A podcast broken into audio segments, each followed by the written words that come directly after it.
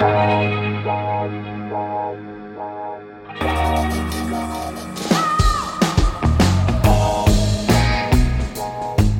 à lire, un podcast de Bernard Poirette.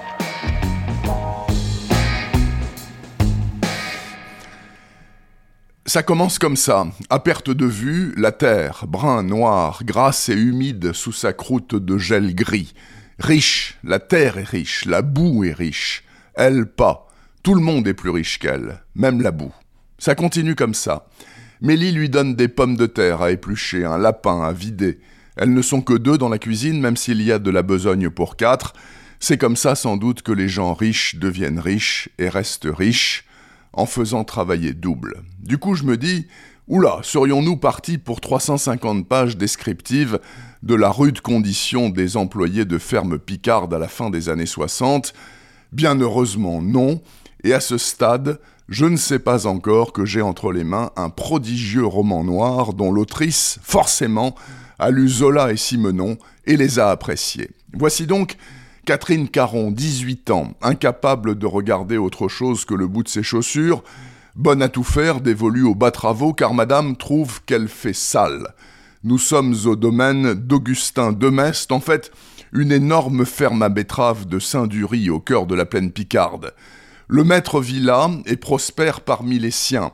Son épouse, grenouille de bénitier, méchante comme une teigne, sa fille Martine, qui a des envies d'ailleurs, son fils Michel, un grand tout mou censé lui succéder un jour, sa belle-fille Clémence, frappée de sinistrose betteravière, et le rayon de soleil de tout ce beau monde, Sylvie, quatre ans, la seule qui, rarement, parvient à dérider son grand-père. Mais le lundi 10 février 1969, dans l'après-midi, alors qu'elle joue dehors sous la garde de Catherine, Sylvie disparaît. Fuite volatilisé, au beau milieu des journaliers italiens qui vaquent à leur travail, à 20 mètres du bureau du comptable et à deux pas de la chambre où sa mère s'est retirée pour soigner sa migraine quotidienne. Interrogée par les gendarmes, puis par les deux inspecteurs dépêchés de Paris, Catherine regarde ses pieds et ne peut que répéter Je ne sais pas, elle était là et puis plus là. La cause est entendue, la pauvrette est moitié débile et il n'y a rien à en tirer.